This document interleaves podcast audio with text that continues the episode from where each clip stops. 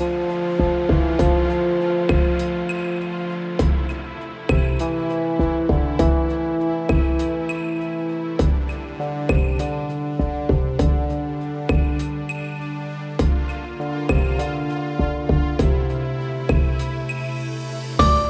a toda la comunidad aeronáutica de habla hispana. ¿Qué digo? A toda la comunidad aeronáutica de habla hispana.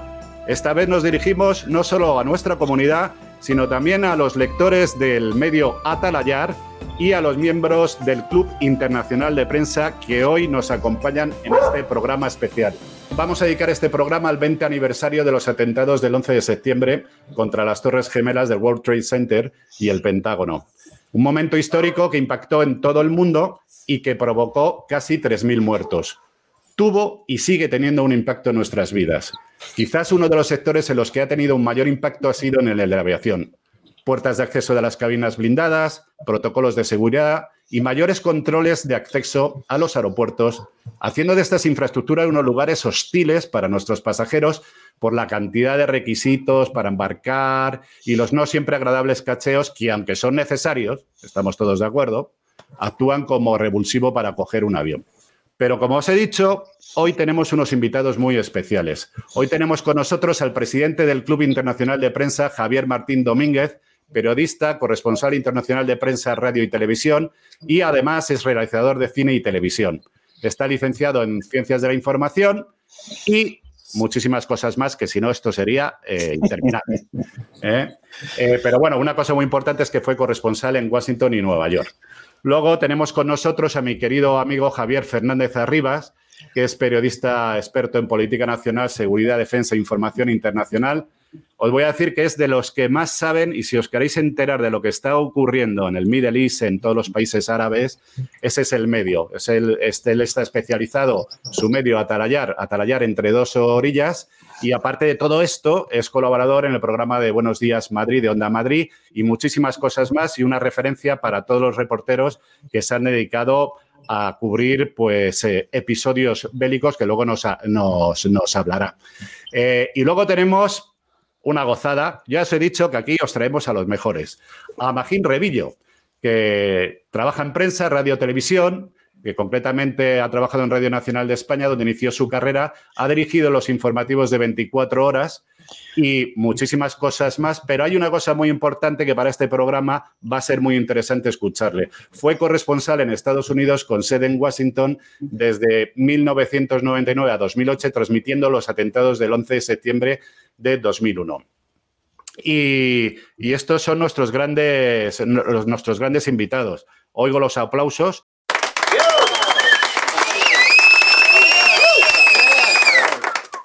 Eh, muchísimas gracias y ahora quiero aprovechar este momento para felicitar eh, a Javier Martín y a Javier Arribas por el éxito de convocatoria de los premios anuales que celebra el Club Internacional de Prensa.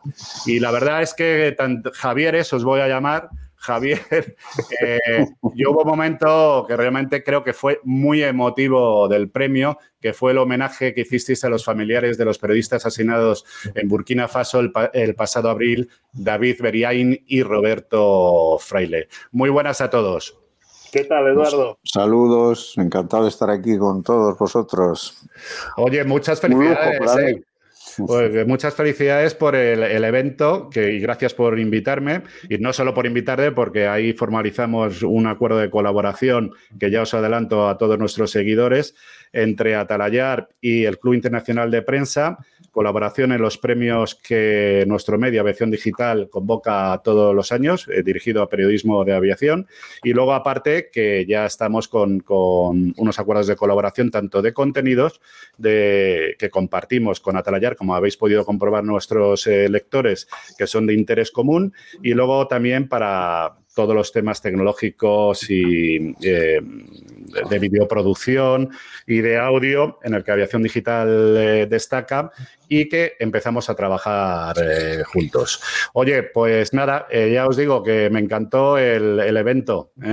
Bueno, se notó el despegue ¿no? de esta colaboración porque tuvimos, eh, digamos, aparte de unos grandes invitados y del arropo de, de la Junta del Club, pero se notó la, tecnología, ¿no? Las, mm. las, presentaciones audiovisuales y, todo ello en un marco fabuloso como es el, esa caja de luz ¿no? de, los jardines de Cilo Rodríguez en el Retiro de Madrid. Y como decía, es muy buena compañía. Eh, es fantástico poder reunir a Carlos Herrera, poder reunir a, María Dueñas, eh, o sea, gente del primerísimo nivel en el mundo del periodismo, de las letras, del activismo y en otros territorios para que estos premios pues sigan siendo apreciados y sigan respondiendo a, a que marquen el camino para, para, los periodistas o para los creadores para todos los defensores de la libertad de expresión eh, a través del Club Internacional de Prensa y después, pues sí, agradeciendo estas colaboraciones tan potentes y manos sabias, como la de Javier Fernando Zarribas, que, que dada su experiencia y su buen tacto, pues tuvo el contacto con las familias de estos dos compañeros asesinados en África cuyo premio fue entregado a las viudas y a los hijos por parte de la ministra de Defensa, con la colaboración de Javier, que, consiguió que viniesen para un homenaje más que merecido, porque el sufrimiento de los que se han quedado aquí pues solamente se puede compensar elevando la categoría que la tenían, ¿no? profesional en calidad y, y, en servicio de estos compañeros, por ejemplo, para sus hijos y para todos nosotros. ¿no? Así que Javier hizo una labor fantástica en eso, una muy buena presentación y luego celebramos pues todos juntos una nueva edición, que esperamos que haya muchas más. El club lleva ya más de 60 años funcionando, ¿no? O sea que hay que, hay que seguir en ello. Tómate lo que quieras, Javier. bueno, Magín, aquí, aquí, hay, aquí hay tema, ¿eh? Estoy de acuerdo con Javier y se ha quedado corto el Javierín, porque al lado de Javier Fernández Arribas, la verdad es que marcó, marcó Javier Fernández Arribas lo que fue, yo creo, toda la, todo el transcurso de, de, los premios. Es la emoción en la que él nos introdujo a esa historia, hizo posible que esos premios fueran ya diferentes. Y, en eso marcó la pauta, nos dijo lo que significaba ese, ese periodismo de batalla, ese periodismo de tener las botas puestas hasta dar la vida. Eso para mí yo creo que, ya digo, marcó el transcurso de los premios. Así que felicidades, Javier Fernández Arribas. me, abrumáis. me abrumáis. No, bueno, lo que pasa que mi familia lo ha, lo, ha sufrido porque cuando yo he estado por ahí fuera dando barrigazos por el mundo, pues quien peor lo pasa es la familia, porque tú más o menos piensas que lo tienes todo controlado, pues en, en, Sarajevo o en Bagdad o en los sitios donde yo sí he, podido acudir en mi, en mi etapa ya de periodista, qué buenos tiempos aquellos. Y era la familia la que, porque tú más o menos piensas que lo tienes controlado hasta que, bueno, hay una bala que no controlas y, como se dice, la, la bala que no escuchas es la que te mata, ¿no?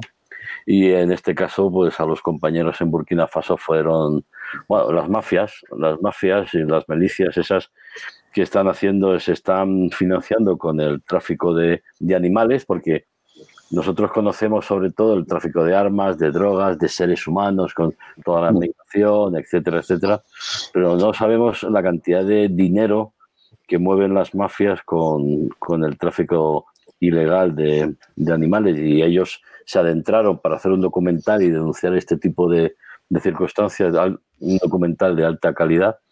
Y ahora, por desgracia, no queda mucha gente que se dedique a esto porque, bueno, los medios están aquilatando gastos hasta, hasta la última peseta porque la crisis es, es muy dura. Y, bueno, también es verdad que los intereses están por otras por otros asuntos, aunque eso sí, luego llega un tema como Afganistán y todos echamos de menos no tener a alguien que pueda ir claro. que lo conozca, que o bueno, o te sale, o te salen expertos de biblioteca que se han pegado una borrachera nocturna, un empacho ahí, leyendo todo lo que pueden en, hora y media para poder luego eh, salir en, la tele o en la radio pensando que son los que más saben. Pero bueno, son circunstancias de la vida y, y bueno, yo estaba muy emocionado porque durante estos años he dejado buenos amigos en el camino a los que también quise recordar y hoy, por ejemplo, veía en la televisión el recorrido que han hecho en televisión española hasta llegar a, a Kabul, ¿eh? el recorrido desde Pakistán y es el recorrido, por ejemplo, que, que estaba haciendo Julio Fuentes cuando fue asesinado en, en Yalalabad, en la carretera. ¿no? En fin, Pero bueno, esto, eh, eh, íbamos a hablar del 11S y efectivamente todo es parte del asunto.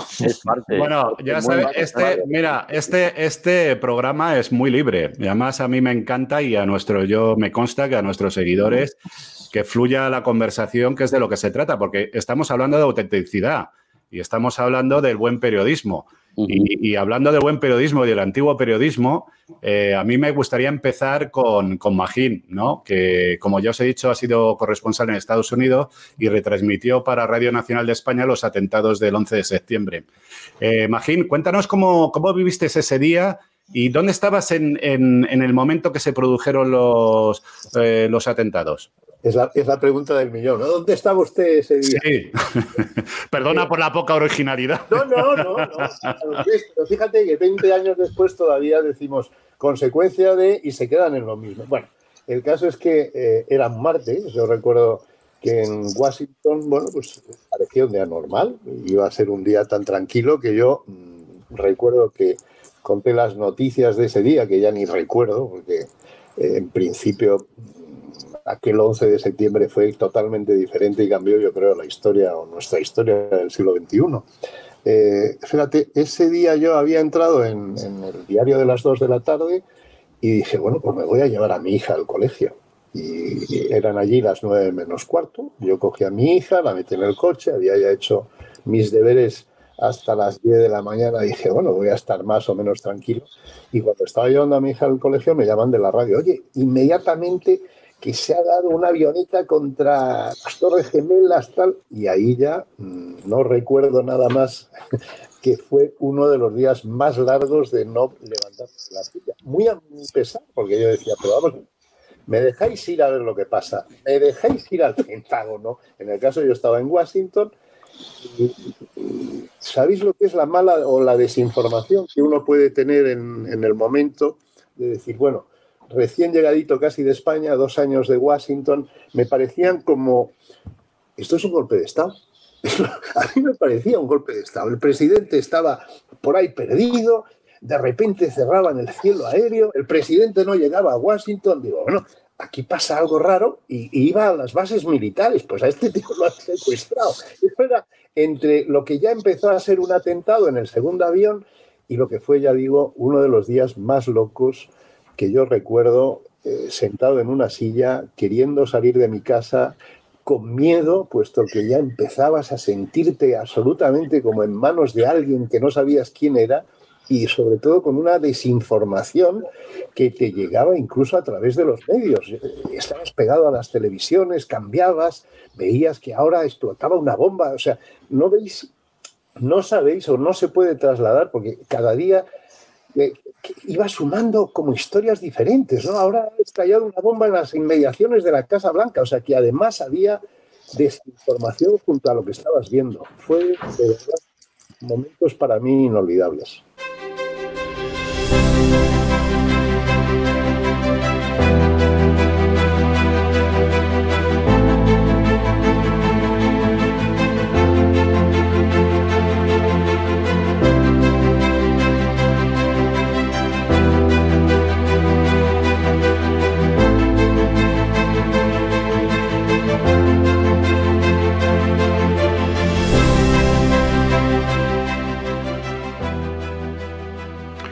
Eh, has dicho una cosa, Magín, que es eh, simplemente por, mis inquietudes. ¿eh?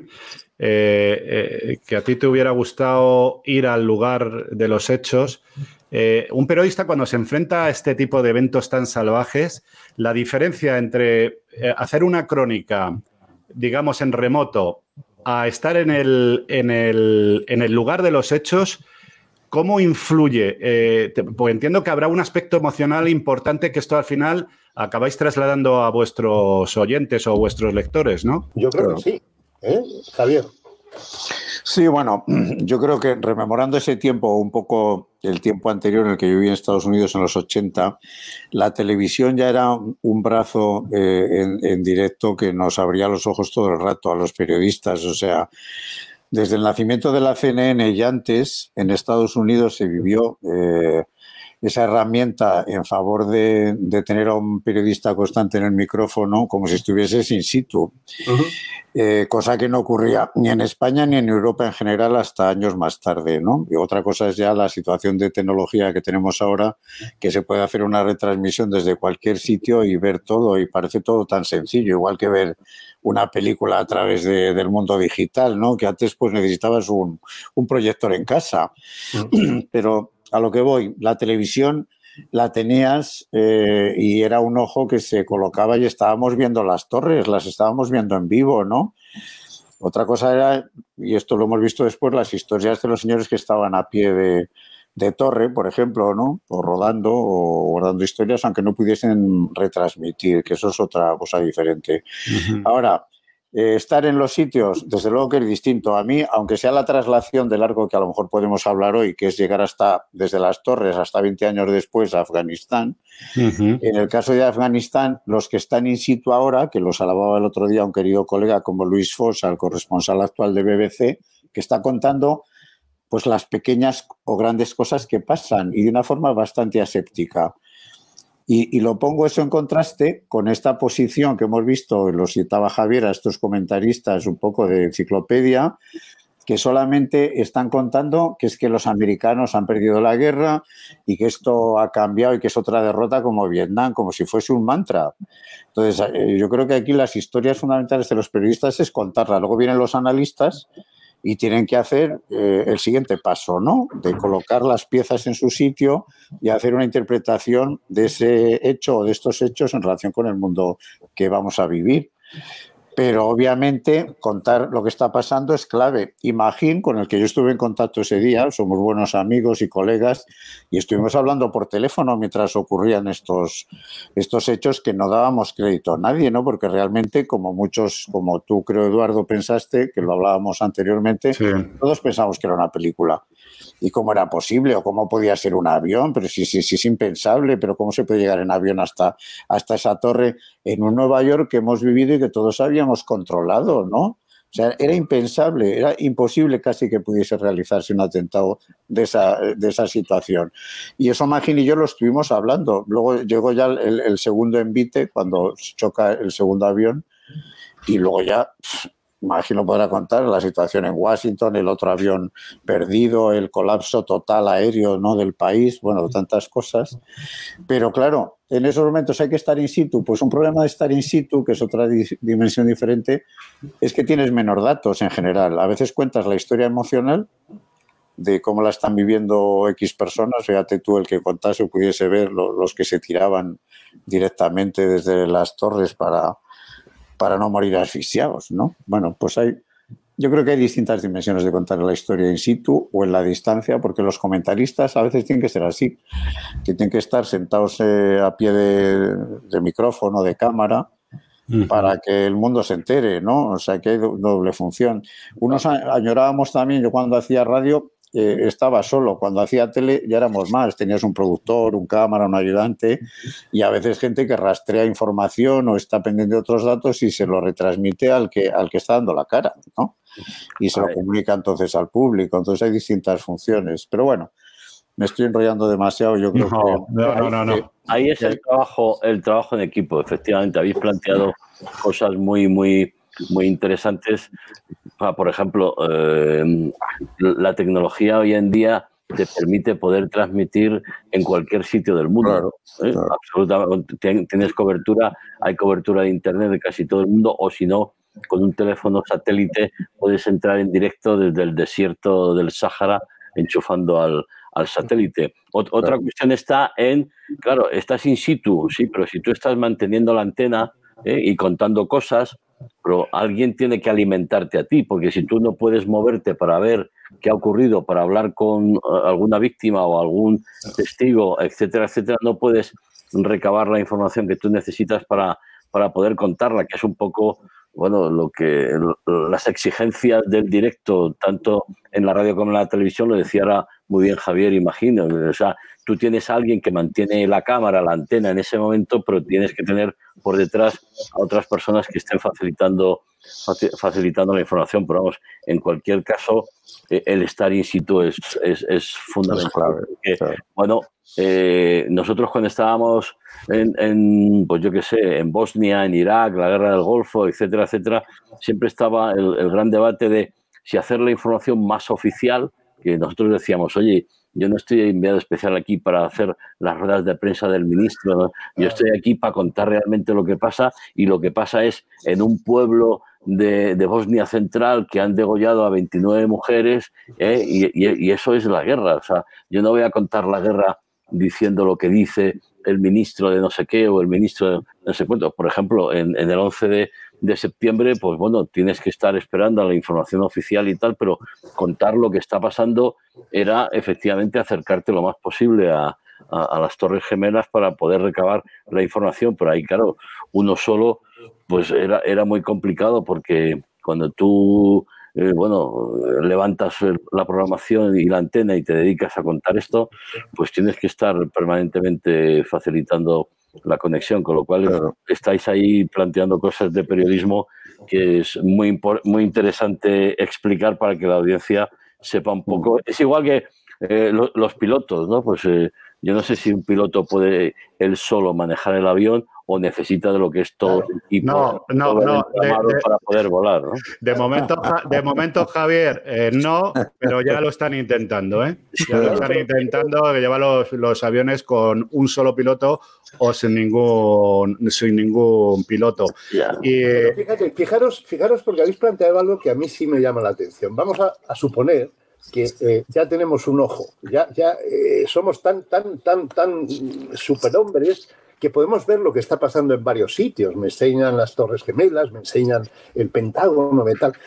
¿Qué pasa con esas preguntas que te surgen en ese momento? Por ejemplo, yo os digo, aquello me recordaba un golpe de Estado. Vale, ¿por qué el presidente no vuelve? ¿A quién le pregunto yo que por qué el presidente no vuelve? Aquí, ah, y, ya que estamos eh, dedicados a un tema concreto de la aviación, ¿Es tan fácil pegarse contra unas torres gemelas? Porque a mí, claro, era una pregunta que tenía ese mismo día. Oiga, ¿es tan fácil un terrorista que ha estado, bueno, luego supimos que habían estado ahí aprendiendo a cómo despegar, pero no cómo hacer.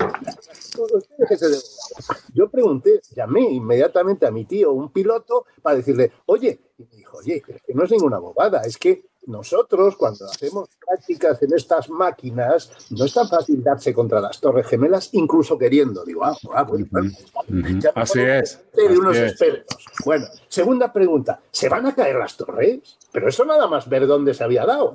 ¿Se van a caer? O sea, esa información que tú ya demandas como periodista, no la puedes contar porque tienes que seguir. Y se está ahora en el piso, está. O sea, es también muy, muy frustrante para el periodista que lo ve por la televisión y lo cuenta al público, el quedarse con muchas preguntas en el tintero que, no, que no, tiene respuesta, ¿no?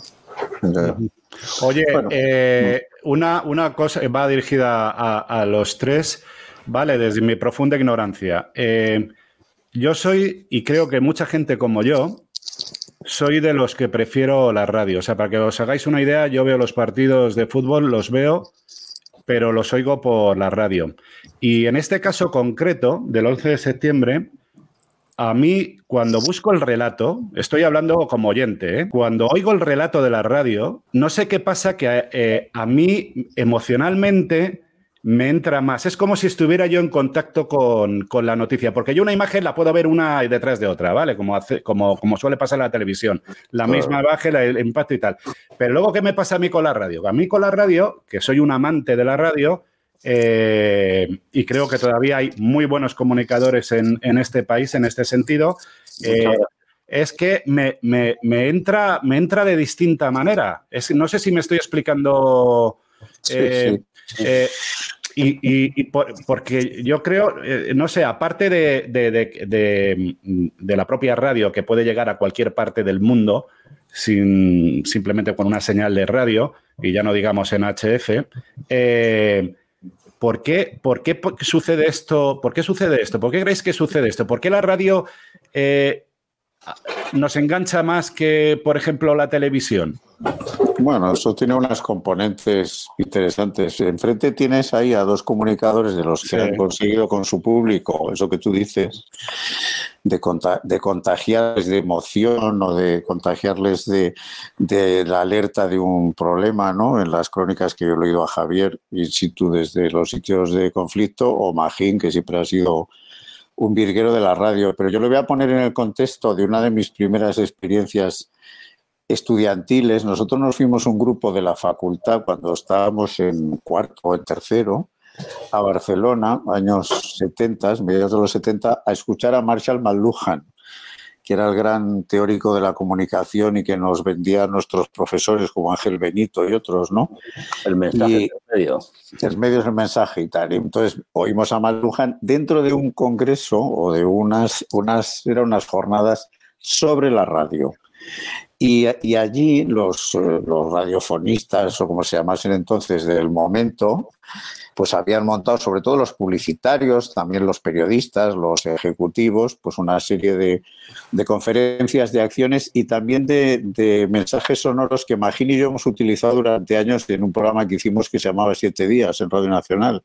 Y decía, entre otras cosas, los oídos no tienen párpados ni pueden mirar para otra parte era una de las eh, del, copy de una de las cuñas, ¿no? Es decir, la radio, el tío que te habla se mete en tu cuerpo y, tú no puedes eh, o puedes seguir oyéndole aunque te vayas también de la habitación, mientras que en la tele primero tienes que estar mirándola, segundo eh, es, un, es un medio racional que está ahí completo mientras que la radio, el, eh, oyente tiene que, llenar los vacíos de algo que no existe, como ese campo verde que tú no ves en las retransmisiones, ¿no? Mm.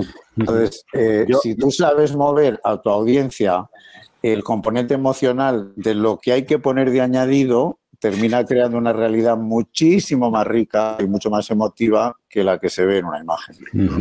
la radio forma parte de nuestras vidas en España, es algo que naces con ella, puedes hacer muchísimas cosas mientras las, la estás escuchando, mientras que eh, la televisión o, la ves o si no, no tiene. Aunque en este caso, mm, Eduardo, eh, eh, el colapso de las torres o lo ves o no te lo crees.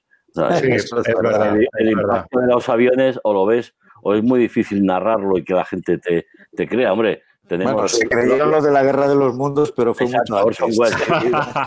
Iba, a citar a Orson Welles. Pero, no, yo, yo, aquí lo que sí me gustaría, lo que sí me gustaría que antes eh, lo ha dicho Eduardo, no, el buen periodismo, el mejor periodismo, no, no, no, no, no. Nosotros eh, hacemos un trabajo que es tan válido y es tan, tan bueno como, por ejemplo, eh, Magín Revillo o Javier, que, que están en la corresponsalía, o Magín Revillo, que está conduciendo un programa en un estudio de la Casa de la Radio en, Madrid y que tiene que tener el buen criterio profesional de saber cómo dar paso, cómo modular, cómo eh, eh, entrar aquí, entrar allá, hacer las preguntas que tiene que hacer. Y luego nosotros, que somos quizá más reporteros, que estamos sobre el terreno, como ha sido mi caso, pues saber responder, saber eh, transmitir lo que ahí está ocurriendo, ir realmente a lo que le ocurre a la gente y no tanto a lo que le ocurren a, a los políticos, pero en el, en el periodismo es igual, por ejemplo, decir que, que, Carlos Herrera no es bueno, pero Carlos Herrera no ha pisado una guerra en su vida. O sea que en ese sentido yo sí quiero romper una lanza porque aquí cada trabajo tiene su, su sentido, tiene su valor, tiene su legitimidad y, y, no hay mejor, pero bueno, sí, nos manchamos las botas. Como yo dije en la entrega de los premios, cuando estás en mitad de un bombardeo, un tiroteo, dices, bueno, ¿qué coño se me ha perdido a mí aquí? Pero cuando estás en casa en Madrid, estás deseando porque estás viendo lo que está pasando y tienes que estar ahí. Eso es una especie de, de droga, adrenalina que, bueno, en un momento determinado, sobre todo cuando eh, creces en kilos, no tanto en años, pues tienes ya que plantearte otra etapa eh, y dejar paso a los, más jóvenes. Pero el, el, trabajo de los periodistas es tan bueno como el que hace una, una rueda de prensa de UGT y lo cuenta bien, que a mí eso me parece muy, muy, muy difícil como los que estamos en, en Bagdad contando el bombardeo de la tormenta del desierto y etcétera. Pero Javier, la, exposición al riesgo no es la misma, ¿no? No, bueno, pero eso, es tu trabajo, tú sabes a lo que vas. A, ti nadie te obliga a ir. yo, por ejemplo, cuando a mí siempre me criticaban porque yo iba siempre sin seguro. El único, la única vez que me hicieron un seguro fue cuando la tormenta del desierto en Bagdad. Sabíamos que los americanos iban a machacar aquello y, entonces yo, le pedí a la radio, estaba en la COPE entonces, que me hicieron seguro, no por mí, sino por, por, mi, mi, mujer, por mi ex, ¿no? Pero claro, yo decía, si yo voy a ir a un sitio y voy y, y quiero un seguro porque me va a pasar algo, entonces no voy.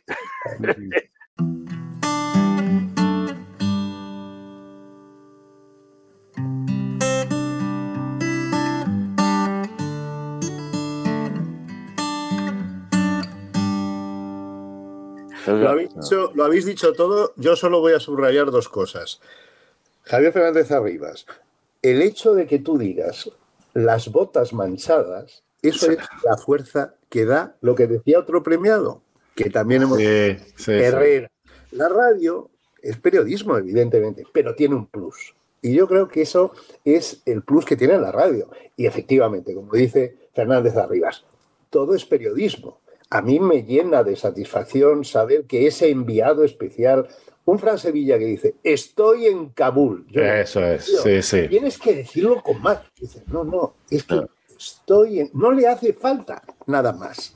Estoy en Kabul, ¿no? Esa es la fuerza, yo creo, de la palabra a la que podemos añadir sonidos y esa es la interpretación que después tú tienes en tu cabeza ¿Por qué nos gusta más un libro que una película? Pues porque nos la hemos imaginado de una determinada manera. Pues es lo mismo, pero la fuerza de la palabra, la fuerza de unas botas manchadas. Bueno, eso, no lo quita nadie. yo, empezaba mis crónicas siempre, buenos días desde, desde Sarajevo, desde Mostar, desde Bagdad, o desde Londres, o desde París, porque ah. eso eh, tú estás transmitiendo al oyente tu cercanía con la noticia que le vas a, contar, que es algo Eso es, sí, sí.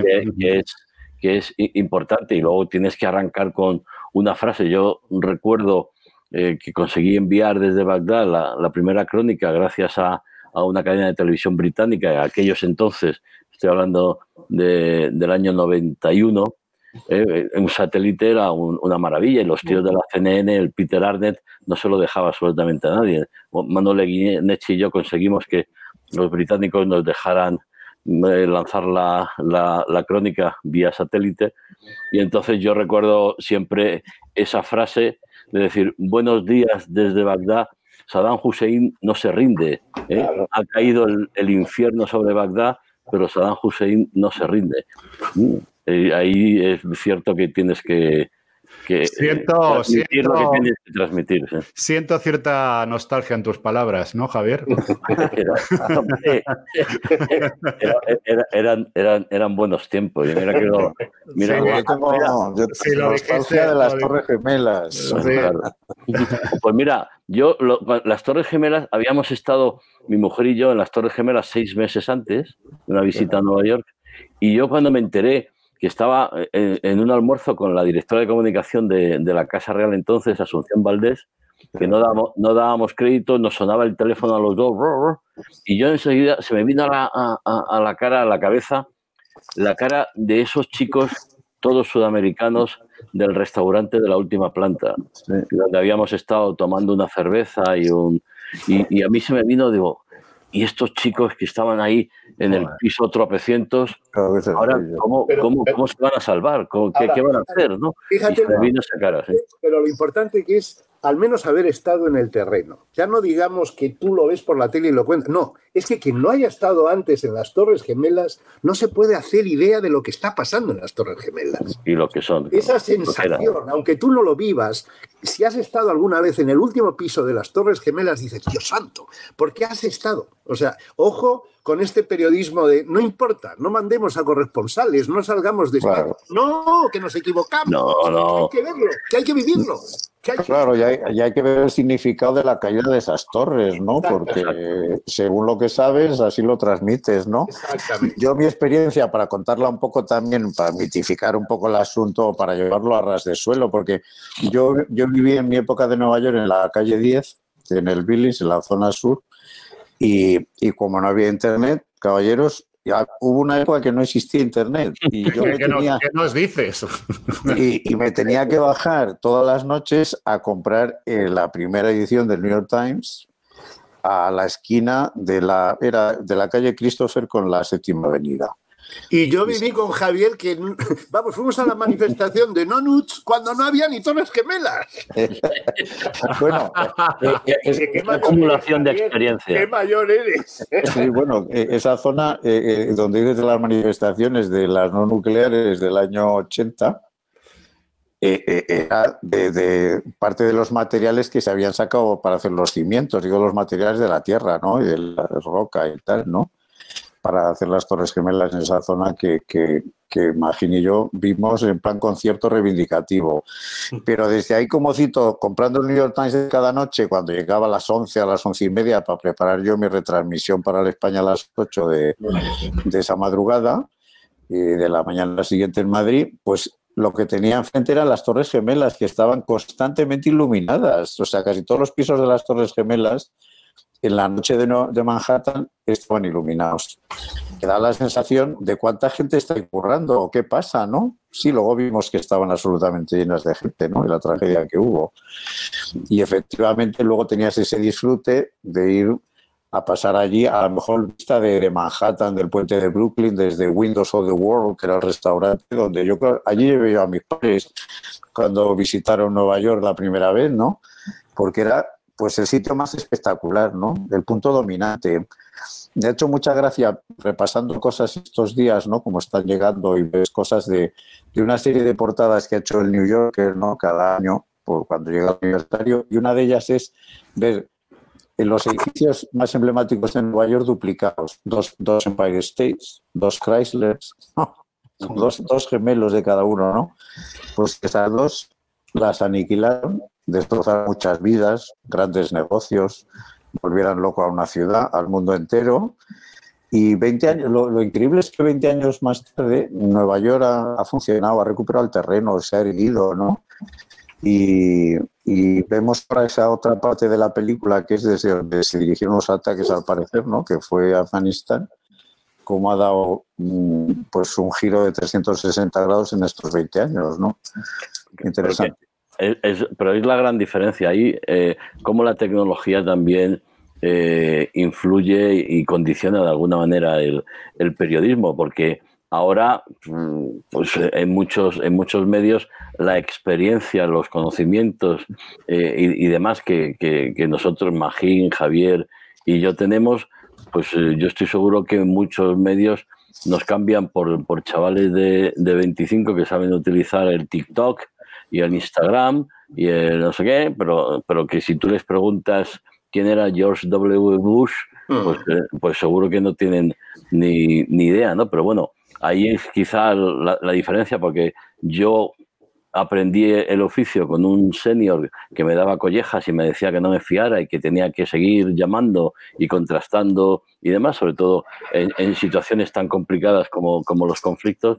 Y ahora el problema es que los chavales jóvenes no tienen a los senior porque nos han, nos han desplazado y hemos tenido que buscarnos nuestros propios medios para poder seguir contando lo que pasa. Pero yo me acuerdo eh, en Bosnia que no teníamos móviles, no existía y ni siquiera el satélite todavía, te condicionaba. O sea, yo voy a, tal sitio a cubrir lo que sea y a contar lo que sea, pero siempre tenía que calcular, oye, eh, la hora, hora y media, dos horas para volver al hotel y poder transmitir o encontrar algún sitio, por ejemplo, en el, en, el Hotel Holiday Inn de, de, Sarajevo, nosotros nos cobraban 400 marcos alemanes el minuto de teléfono, que era o sea, que yo hubiera sido el negocio de mi vida si yo me hubiera trincherado allí en una habitación aguantando los bombardeos, cobrando a 400 marcos el minuto ahí a, toda la cantidad de periodistas de todo el mundo que estaban ahí.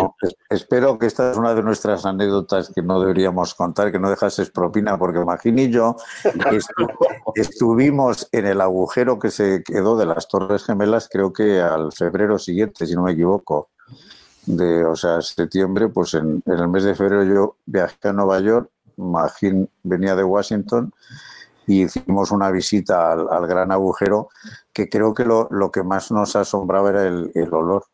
El olor, se notaba el olor a, Pues sí, probablemente a carne humana que había quedado impregnado, ¿no? Y, era una cosa tremenda. Oye, perdonar, pero como se va consumiendo el tiempo, yo sé que muchos de vosotros tenéis que madrugar por vuestras crónicas matinales eh, y no me quiero dejar nada en el tintero. Eh, eh, Javier, tú que has sido reportero de trincheras en los sitios más peligrosos del mundo y además diriges un medio como Atalayar, que está muy especializado en información de todo lo que acontece al mundo árabe. Eh, la guerra de Afganistán eh, obviamente fue como consecuencia directa de estos atentados y recientemente, como bien sabemos todos, las tropas aliadas han abandonado el país después de, 20 años. ¿Cómo crees que puede afectar este asunto desde el punto de vista geopolítico?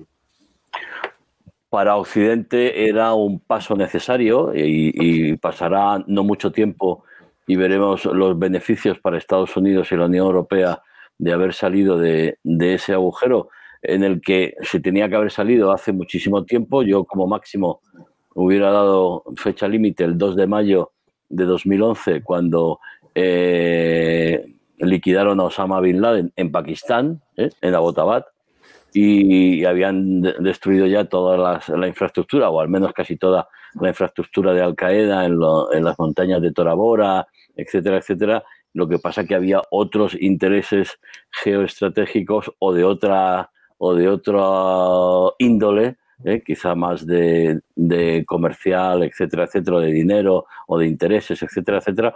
Y entonces ningún presidente americano dio el paso, sobre todo porque algo que muchos cuestionamos desde hace mucho tiempo es cómo es posible que a los dos años de empezar la campaña en, en Afganistán, octubre de 2001, a los dos años te, metes en el 2003 en una guerra en Irak y mantienes las dos campañas en paralelo, que eso, bueno, pues eh, la economía no solo de Estados Unidos, sino la, economía internacional luego lo, sufrió, ¿no? Entonces, ahora mismo eh, todos los presidentes sabían, o sea, George, W. Bush, eh, Obama, Trump, y ha sido Joe Biden el que ha dicho, de aquí no pasa, lo que ocurre es que la ejecución final, pues yo creo que ha habido un gravísimo error, porque había que haber evacuado los colaboradores antes y después retirar las tropas. Se ha hecho al revés y ahí se ha hecho un cuello de botella, pero bueno, esto es como, como el fútbol. Todos hablamos bien del partido cuando sabemos el resultado y hubiéramos hecho esto, hubiéramos hecho lo otro, pero a la pregunta que tú me haces, eh, estamos siendo muy críticos, el apocalipsis, Occidente se acaba, no, que va, que va, o sea, eh, que habíamos eh, perdido Afganistán se sabía desde hacía muchos años, lo que pasa que nadie daba, daba el paso. Durante mientras se ha trabajado allí, por ejemplo, los soldados españoles, que siempre cuando están en misiones internacionales hacen un doble trabajo, lo que es la misión militar propiamente dicha, y luego hacen una misión civil, que es ayudar y apoyar a la población civil con ambulatorios, con educación, eh, curando al ganado, dando luz, eh, eh, asfaltando las calles o carreteras, o sea que ahí ya se han hecho trabajos y se ha intentado apoyar a la, a la población civil. Lo único que, bueno, vamos a ver, si los chinos entran ahí ahora, pues a lo mejor tienen un, un, problema, porque, y vamos a ver si Irán no tiene también un problema, suníes y chiíes, que quizá ese interés geopolítico o georreligioso también esté detrás de lo que ha sido la política americana tanto en Afganistán como en Irak. O sea que en ese sentido no es todo tan sencillo, no es el apocalipsis y muchas veces un paso atrás eh, significa eh, tomar aliento, recuperarte para luego dar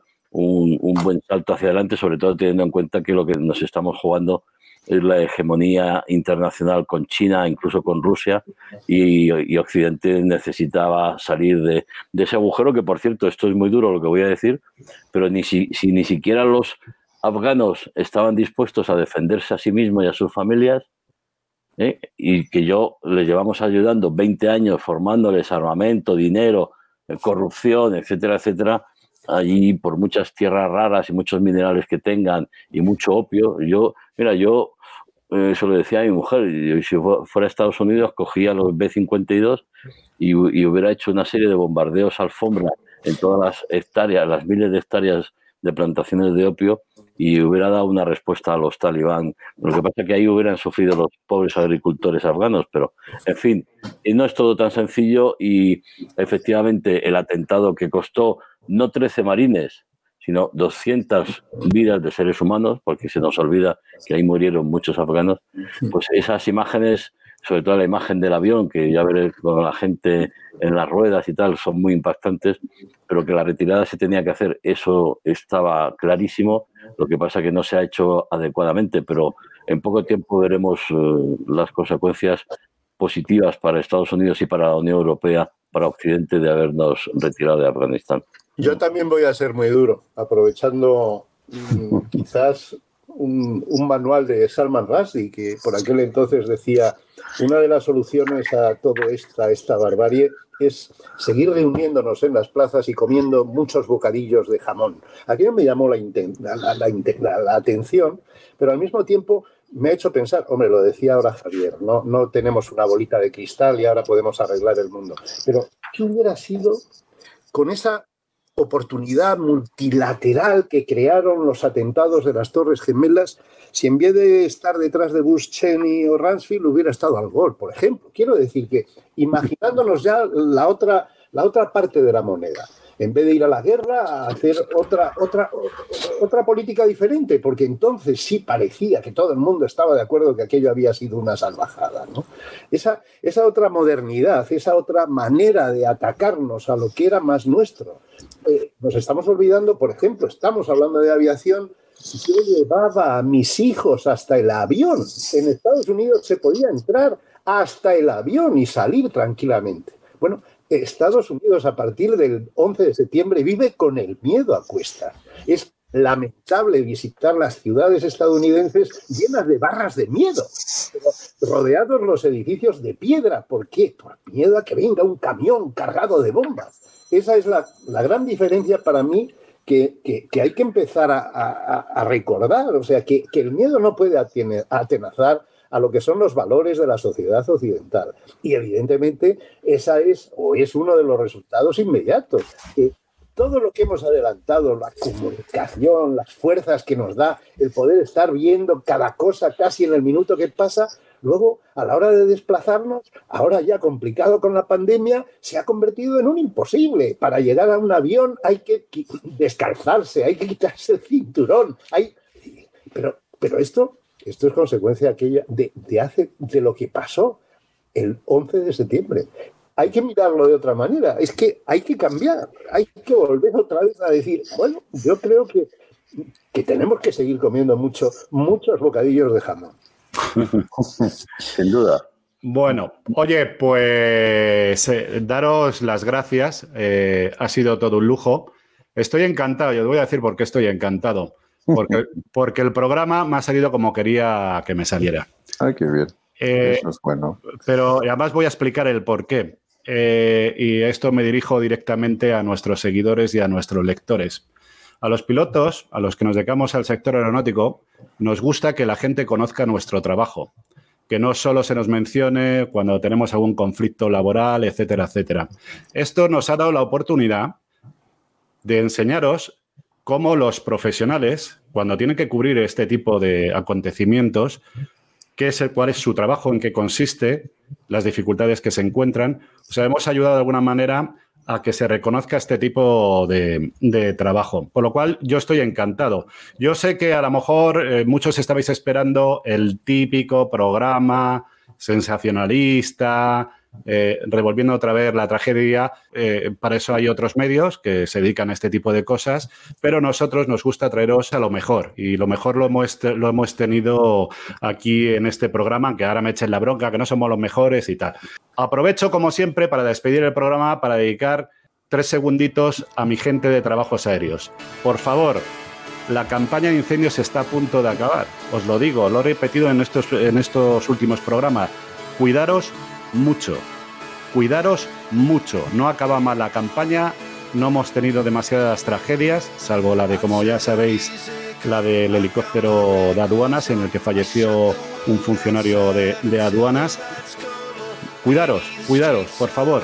Al resto, lo que os digo siempre antes de despedirnos. Vamos a ver, la pandemia todavía no ha acabado. Vamos, no vamos a liarla y no vamos a. Iba a decir una palabrota que luego me echan la bronca. No vamos a fastidiarla. Vamos a seguir manteniendo eh, pues, eh, las medidas mínimas, grupos, etcétera, etcétera. ¿Y sabéis por qué os digo todo esto? Porque os necesitamos.